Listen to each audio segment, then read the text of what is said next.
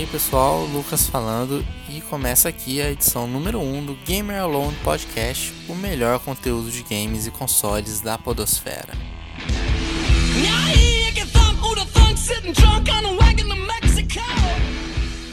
Eu gostaria de começar pedindo para curtir a nossa página parceira no Facebook, que é a Caixa Games Brasil, a melhor página de memes e notícias sobre jogos.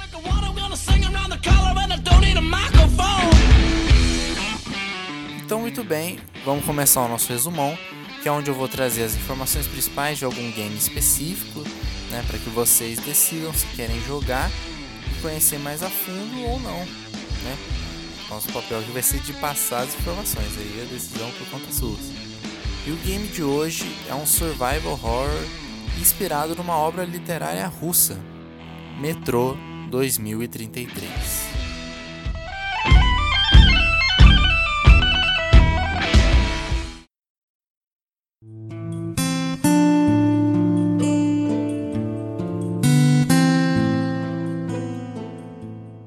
Metro 2033 é um FPS de survival horror, que é o jogo de tiro em primeira pessoa de terror e sobrevivência.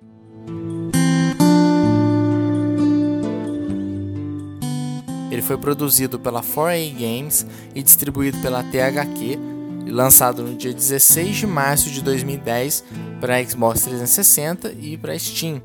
E hoje também tem uma versão remasterizada que foi para Xbox One, PlayStation 4 e na própria Steam também tem que é o Metro 2033 Redux.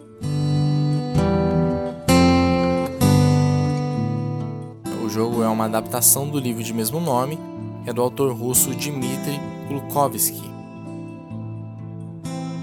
A história mostra a vida dos sobreviventes de uma guerra nuclear iniciada no ano de 2013, que gerou um cenário pós-apocalíptico coberto de cinzas e materiais tóxicos no ambiente.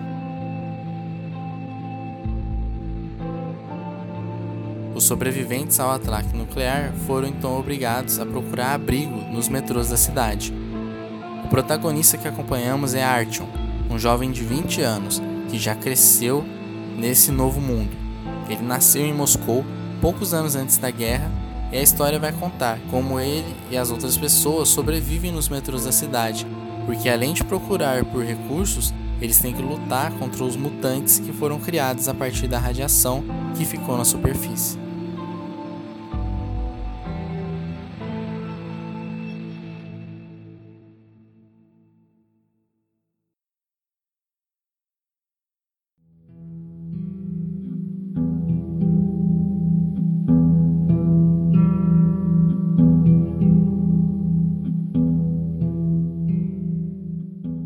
Alguns anos depois de se realocarem para os metrôs, a estação do Artyom sofre ataques constantes de uma criatura que eles chamam de The Dark Ones, que seria os sombrios.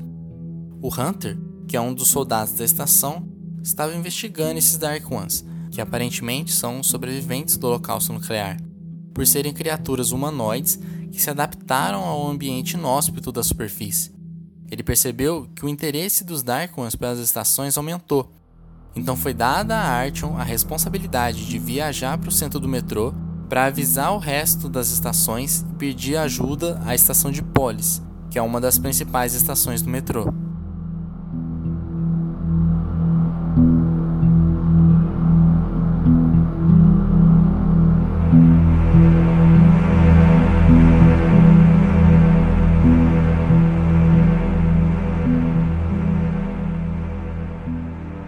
Logo no começo do jogo, o Hunter fala a Artyom que se ele não voltar em um dia, o Artyom deveria ir até Polis procurar um homem chamado Miller, o líder dos Rangers, e entregá-lo a sua identificação.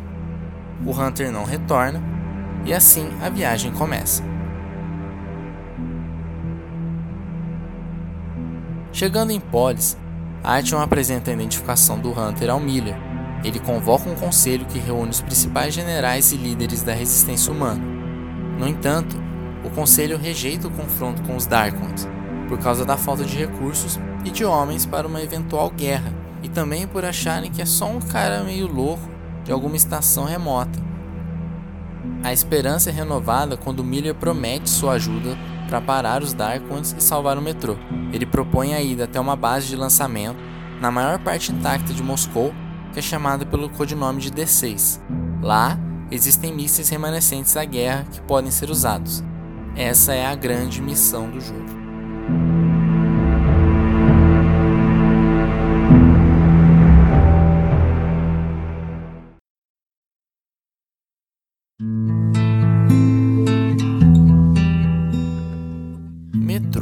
Realmente entrega o prometido nessa categoria de game dele, né, que é um terror de sobrevivência, onde o terror ele é descrito nos monstros, né, nos mutantes que você enfrenta, ambientes inóspitos, claustrofóbicos, escuros, etc. E na parte de sobrevivência, o survivor, é são os recursos muito escassos. Então você precisa pensar bem em como e quando usar a munição, principalmente pelo fato de que a munição também é o dinheiro do jogo. Que é uma coisa muito genial por parte de, dos criadores, porque você vai ter que parar em alguma estação grande onde tem o comércio quando precisar comprar melhorias de armas, bombas, kit médico, etc. Isso te coloca numa situação complicada que muitas vezes você tem que parar e pensar: fico tunado de munição ou tento me garantir com a compra de itens melhores e aí se a bala acabar eu vou matando stealth ou simplesmente passo despercebido, que é uma possibilidade também. Não é garantido, mas o jogo te dá essa chance.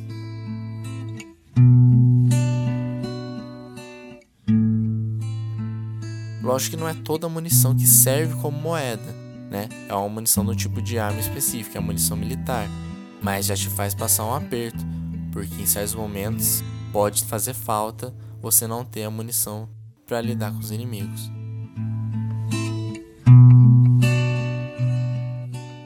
Falando mais sobre o stealth, é lógico que a IA ela não é perfeita. Alguns inimigos eles são muito burros e outros parecem têm uma visão de raio-x que te enxerga de qualquer lugar.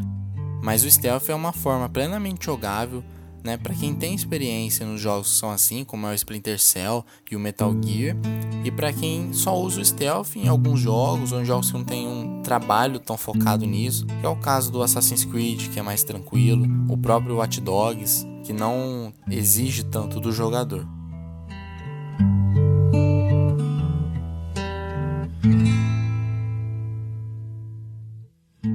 Outro fator que faz com que você tenha que administrar melhor seus recursos é que os túneis do metrô não têm uma boa iluminação.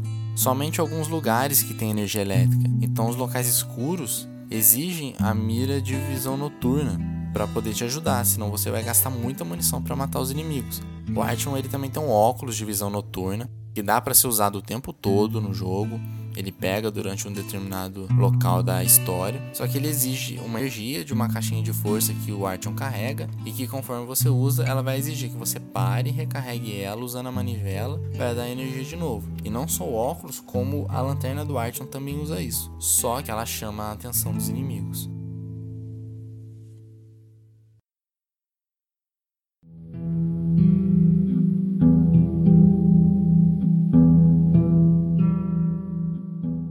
E além da sobrevivência no combate, envolve também a sobrevivência ao ambiente inóspito de um mundo pós-apocalíptico.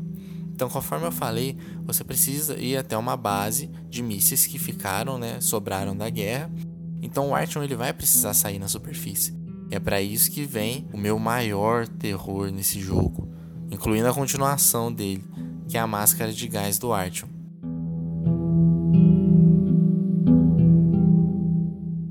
Dentro do jogo, ela vai interferir em dois aspectos. O primeiro é tranquilo, que é o visor. Ele suja conforme o ambiente que você tá. Se você passa o lugar sujo, ele fica manchado.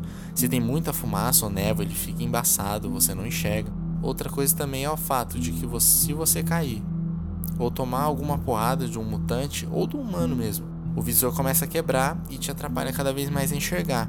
A visão fica embaçada. Eu nunca cheguei a me acidentar várias vezes para ver se ela quebra por completo. Mas eu acredito que isso aconteça sim, porque você acha outras máscaras de gás perdidas no jogo e se precisar você troca elas pela sua que está desgastada.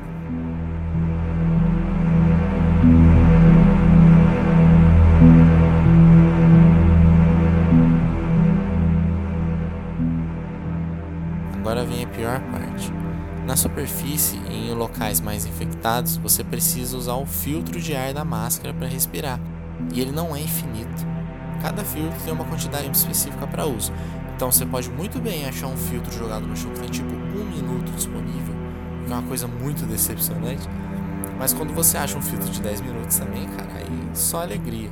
Lógico que eles, esses filtros eles são raros, principalmente dependendo da dificuldade, mas em alguns momentos do jogo o filtro vai ter um tempo maior, porque você precisa passar durante um grande trecho ali sem achar muitos itens.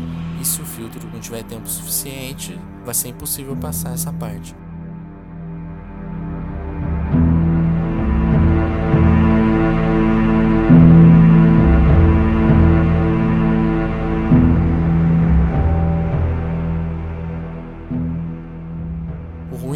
quando o filtro acaba e não tem reposição, porque o Artyom ele passa a respirar o ar infectado e ele vai morrendo aos poucos, não tem oxigênio, e, né? Por conta dessa perda do oxigênio, a toxicidade do ambiente. Então você imagina conseguir raciocinar, buscar o filtro perdido no cenário enquanto o cara tá assim.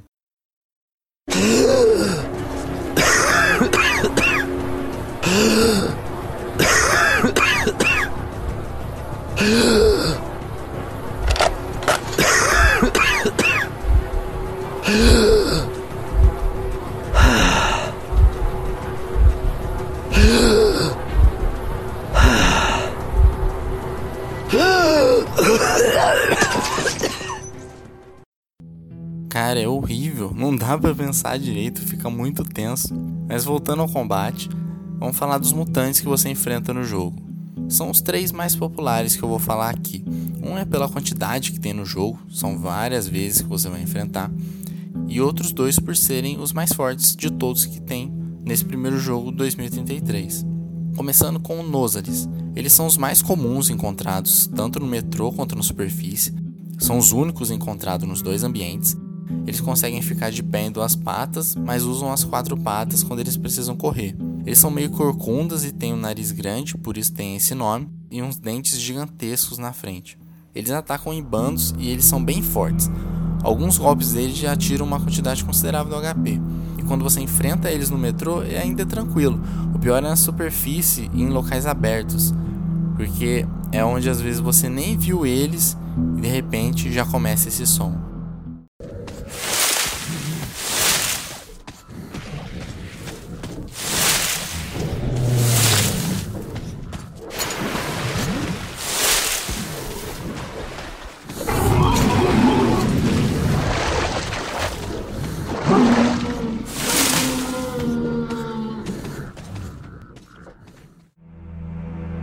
Imagino você jogando lá tranquilo e começa a ouvir vários uivos desse do nada.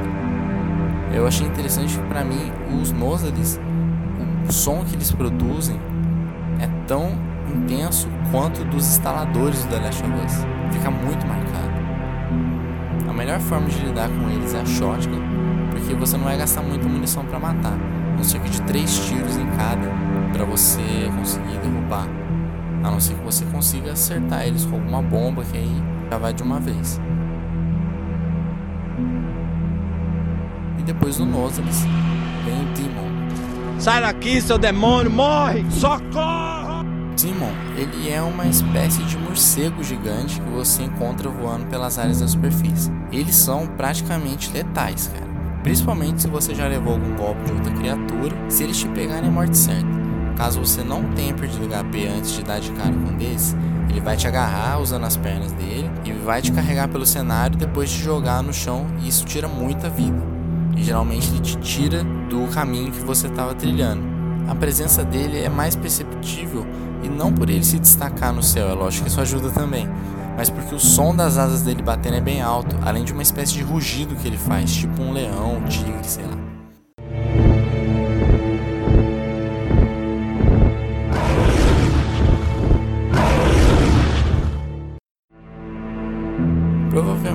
Uma escolha para ser algo amedrontador, porque um morcego que ruge feito um leão, os caras realmente foram criativos nessa aí. E por último, vem uma criatura com um capítulo dedicado a ela no jogo, o Librarian.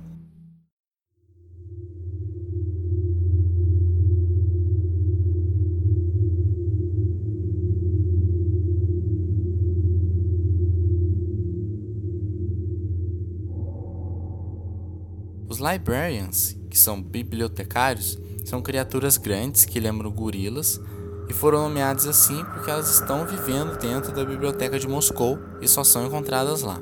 Eles são os mais poderosos inimigos do jogo. No momento em que chegamos à biblioteca, Whiteon recebe a orientação do Miller. Librarians são as criaturas mais perigosas aqui fora. Se encontrar um ou dois que Deus não permita, não lute, mas também não fuja dele. Eles não irão atacar se você olhá-los nos olhos. Lembre-se, nunca os perca de vista. Se virar as costas a eles, você morre. Se a criatura ficar nervosa, afaste-se devagar. E se você atirar, bem, olhe ou não olhe, você não verá nada nunca mais.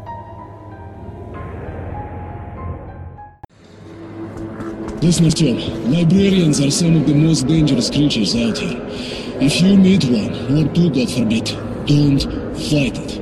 But don't run from it either. The beast won't attack you if you look them in the eye. Now remember, never let them out of your sight. Show them your back, you die. Okay, if a beast gets nervous, move away, but slowly. And if you shoot, well, look or don't look, you won't see anything ever again. Imagina você que nunca viu um bicho receber uma informação dessas logo antes de entrar num lugar que está infestado deles. É muito tenso isso. Porém, nem só de mutantes vivem os metrôs e prédios caídos. Nós temos também os inimigos humanos, que são mais padrões, digamos assim, de enfrentar, como qualquer FPS.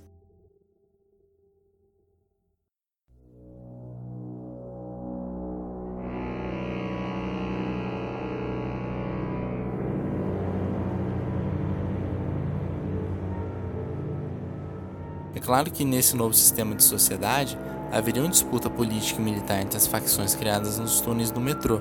Os comunistas, os nazistas e criminosos estão constantemente interferindo na trajetória de Artyom em meio às estações de Moscou. Como foi dito, alguns podem ser bem idiotas e outros têm uma visão biônica. Eles sempre andam armados e algumas vezes com equipamentos de guerra avançados que impedem confronto direto. Ou você usa bombas ou vai no stealth.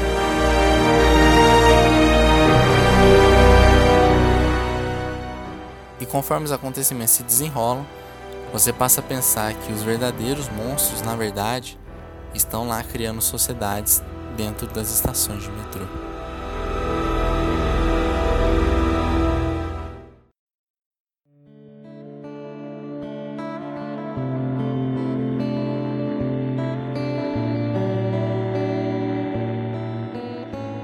Então é isso aí. Esse foi o nosso resumão da história e gameplay do Metro 2033. Inclusive, toda a parte sonora utilizada no podcast foi com a trilha original do jogo. Então é só pesquisar no YouTube que vocês encontram. Espero que tenham gostado.